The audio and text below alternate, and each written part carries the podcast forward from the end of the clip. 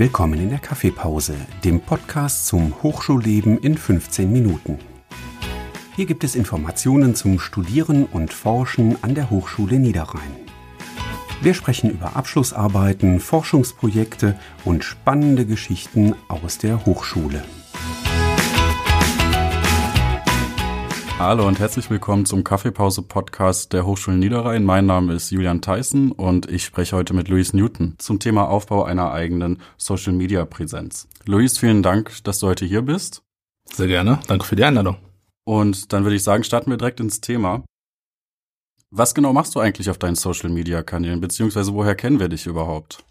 Ähm, also ich bin vertreten auf so ziemlich allen Plattformen, die man heutzutage nutzt. TikTok, Instagram, YouTube – ähm, LinkedIn sogar. Äh, und inhaltlich geht es bei mir um Themen wie Lernen, um das Studium ganz allgemein, um Produktivität und auch äh, Erfahrungen aus meinem meiner Entwicklung ähm, im Studium, also auch persönliche Entwicklung. Also genau, also vom Thema Lernen bis hin zur persönlichen Entwicklung ist eigentlich alles dabei. Und womit hast du angefangen? Auf welcher Plattform war das? Ich habe auf YouTube angefangen vor knapp zweieinhalb Jahren. Ähm, und ich habe auch sehr bewusst erstmal nur auf YouTube angefangen, denn ich dachte mir, dass bevor ich jetzt ich, ähm, anfange auf allen Plattformen nur so ein bisschen was zu machen und versuche überall vertreten zu sein, aber dann nichts richtig zu machen, fange ich erstmal mit einer Plattform an und das war für mich eben YouTube. Perfekt. Ab wann war dir klar, dass den Leuten dein Content gefällt? Also was war für dich der ausschlaggebende Punkt, da wirklich ähm, mehr Energie zu, äh, rein zu investieren? Ja, also bei mir war das tatsächlich, tatsächlich ein bisschen anders dadurch, dass ich von Anfang an gesagt habe, ich mache das vernünftig, ich mache das richtig. Ich habe nicht mehr oder weniger mal hier und da ein Video hochgeladen, sondern als ich das begonnen habe, habe ich gesagt, ich ziehe das von Anfang an durch. Ich habe gesagt, ich poste jede Woche ein Video und habe das eben auch für diese zwei Jahre ähm, genauso durchgezogen. Äh, das erste Mal gesehen, dass es dann noch wirklich ankommt, war, ich glaube, nach knapp einem halben Jahr ungefähr. Da hatte ich das erste Video, das überdurchschnittlich viele Aufrufe erzielt hat. Da ging es auch um mein Wirtschaftsinformatikstudium, ähm, Erfahrungen, Inhalte. Das war dann wahrscheinlich ein Video, das viele genutzt haben, um sich über das Studium Wirtschaftsinformatik zu informieren. Wahrscheinlich nach dem Abitur oder so, wenn sie überlegt hatten, dann auch das Gleiche zu studieren und danach gesucht haben. Okay, wie viele Leute erreichst du mittlerweile mit deinem Content? Heute würde ich schätzen, über eine Million im Monat. Ähm, man muss dabei aber auch äh, berücksichtigen, dass Kurzvideos heutzutage einfach eine extrem weite Reichweite liefern. Äh, viele Impressionen und Eindrücke davon sind wahrscheinlich wenig qualitativ. Also wenn man jetzt in die Daten bei Social Media reinschaut, dann zählt auch, äh, wenn eine Person jetzt nur drei, vier Sekunden mein Video gesehen hat, wird das trotzdem im Zweifel gezählt und deshalb steht das dann in der Statistik auch so drin.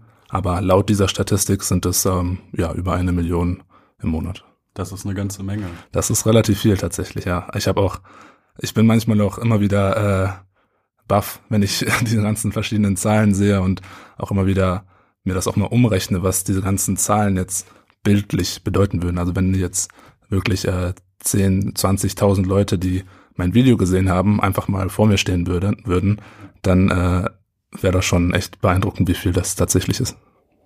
Wie bist du überhaupt dazu gekommen, ähm, Inhalte über dein Studentenleben zu machen? Ähm, es gibt ja wahrscheinlich, würde ich denken, dass viele Leute mit Social Media und ähm, auf YouTube und auf den anderen Plattformen versuchen würden, dem Alltag zu entfliehen und sich einfach zu unterhalten. Genau, also den Punkt verstehe ich, aber gleichzeitig würde ich fast behaupten, dass Social Media heutzutage fast alles sein kann, was man möchte. Also es kann informativ sein, es kann Unterhaltung sein, es kann inspirativ, inspirativ sein. Also auf Social Media gibt es ja heute eigentlich nichts mehr nicht. Also alle Arten von Content und Inhalten gibt es und Inhalte zum Studium ähm, habe ich damals gewählt, weil es einfach naheliegend war, weil das meine Realität war. Ich studiere und dachte mir, dass ich genau das einfach mal thematisiere in meinen Inhalten und mal schaue, wie es ankommt. Und äh, ja, tatsächlich ist es ganz gut angekommen, beziehungsweise habe ich auch gemerkt, dass dieses Format über das Studium zu reden, diese Art über das Studium zu reden, ähm, vielleicht auch nicht immer im klassischen Vorlesungsstil, wie wir das alle kennen oder aus dem Unterricht, sondern halt in kurzen 10-Minuten-Videos oder in einem 60 Sekunden TikTok oder ähnlichem. Ähm, wenn man in der Zeit auch Sachen lernen kann, dann ist das für viele vor allem heutzutage auch deutlich angenehmer und vielleicht auch sogar zeitgemäßer, weil man eben nicht gezwungen ist, mehrere Stunden am Stück ähm, ja, zu bestimmten Themen äh, da zu sitzen und zuzuhören, sondern sich auch ganz kurz das Nötigste und Wichtigste anzuhören und damit dann weiterzuarbeiten. Okay. Und wie entsteht dein Content? Ist das eher sehr spontan oder ist das akribisch durchgeplant? Weil ich könnte mir vorstellen, dass viele Zuhörer ähm, ja ein ganz klares Bild haben von einem Influencer oder von jemandem, der halt Social Media macht, ähm, dass man einfach kurz die Videokamera zückt und ähm, ja schnell ein Video aufnimmt und damit irgendwie auch sein Geld verdient beziehungsweise ähm, damit einfach sehr viele Leute erreicht. Ja, äh, es ist tatsächlich sehr geplant und strategisch. Ähm, genau wie du sagst, gehen die meisten wahrscheinlich davon aus, dass es für die meisten Content Creator relativ einfach ist, äh, diese ganzen Inhalte zu produzieren. Man setzt sich einfach kurz mal hin, äh, startet die Videofunktion am Handy und dann äh, geht's los.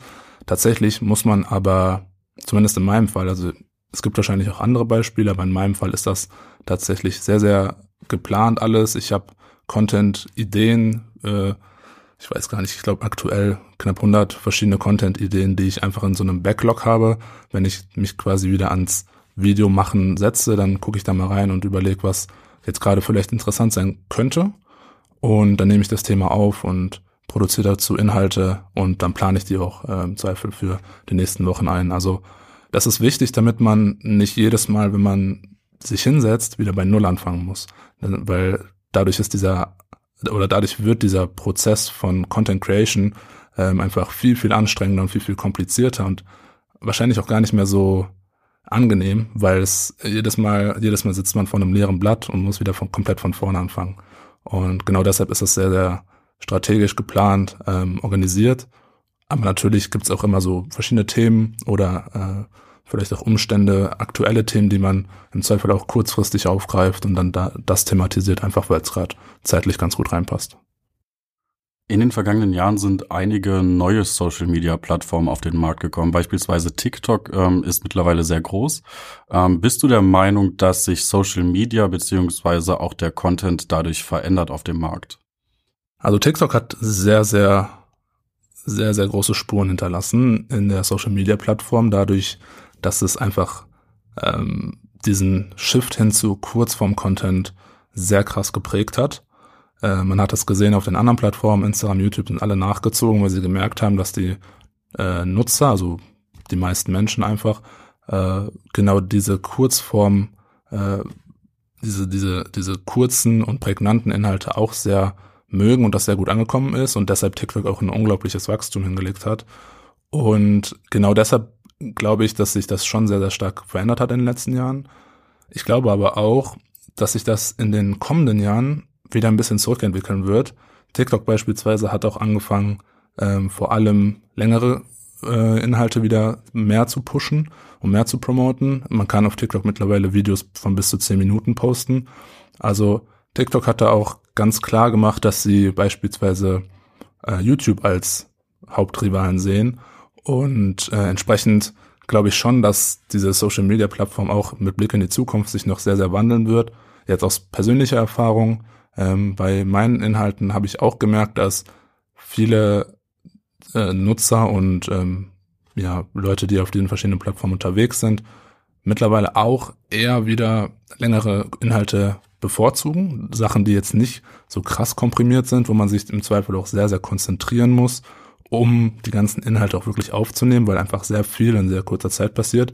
Inzwischen sind viele das auch wieder leid und gucken sich eher äh, langsamere Formate und längere Formate an, Podcasts und ähnliches. Also das ist, glaube ich, immer wieder so ein, so ein Wandel. Mal eine Zeit lang kurz, mal eine Zeit lang lang. Einfach, sobald man sich das ein an das, an das eine gewöhnt hat, findet man das andere wieder besser.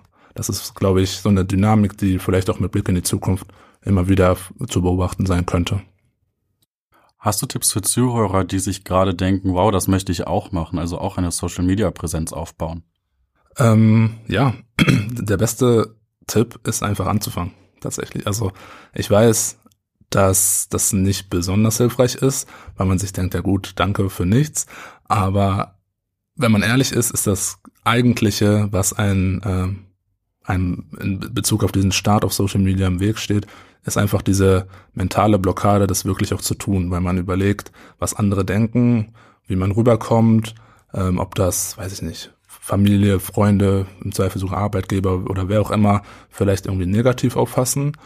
Und aus persönlicher Erfahrung kann ich euch allen sagen, dass es niemals so ist. Also solange man jetzt nicht anfängt, sehr, sehr kontroverse Inhalte zu machen, ähm, kann man eigentlich damit rechnen, dass alle Leute in, im persönlichen Umfeld das irgendwie positiv auffassen und ähm, einen auch ermutigen, das weiterzumachen. Und genau da, deshalb ist der wichtigste Tipp einfach anzufangen. Der zweitwichtigste Tipp wäre dann allerdings kontinuierlich zu lernen. Also nicht einfach irgendwas zu machen und hoffen, dass man plötzlich eine Million Aufrufe kriegt, sondern dann auch zu überlegen, okay, was sind meine Inhalte, wie kann ich das kontinuierlich verbessern? Das war auch ein Ansatz an mich selber. Ich wollte mit jedem oder ich bin mit jedem Video besser geworden, habe jedes Mal geguckt, was kann ich beim nächsten Video besser machen und ähm, genau, also erstens anfangen, zweitens kontinuierlich verbessern und dann äh, bin ich gespannt, was, was bei euch daraus wird. Vielen Dank. Was sind deine Pläne für die Zukunft? Also was haben deine Follower zu erwarten in Zukunft? Ähm, meine Pläne für die Zukunft sind weiterhin meine Social-Media-Kanäle auszubauen. Ähm, ich glaube, es gibt noch sehr, sehr viele Themen, die ich thematisieren kann und auch möchte.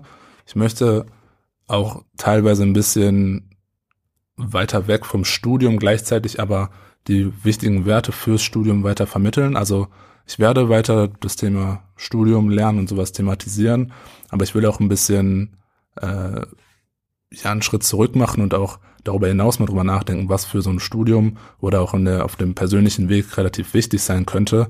Das heißt, ähm, Sachen wie Selbstorganisation, Selbstdisziplin, ähm, Konzentrationsfähigkeit heutzutage, haben wir gerade drüber geredet, mit den neuen Medien, ähm, mit dem Kurzformformaten und alles, ist Konzentration auch ein sehr, sehr wichtiges Thema, dass das nach wie vor sehr, sehr wenig thematisiert wird, also sowohl in der Lehre, ähm, in Schule und Studium als auch auf Social Media selber.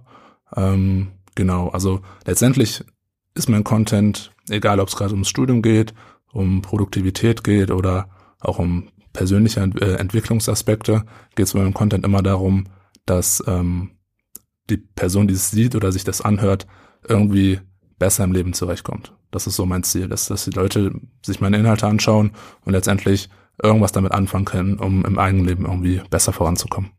Perfekt, vielen Dank. Zum Gesprächsabschluss möchten wir dir gerne nochmal die Möglichkeit geben, deine Social-Media-Präsenzen einfach mal durchzugeben, ähm, damit aus den eine Million Aufrufen vielleicht auch mal zwei oder noch mehr werden. Ähm, ja, wir würden uns auf jeden Fall freuen, wenn du uns einmal sagst, wie wir dich finden können. Gerne, gerne. Ihr findet mich auf, wie gesagt, auf allen Kanälen unter dem Namen Louis Newton, also Louis unter Newton wie der bekannte Physiker.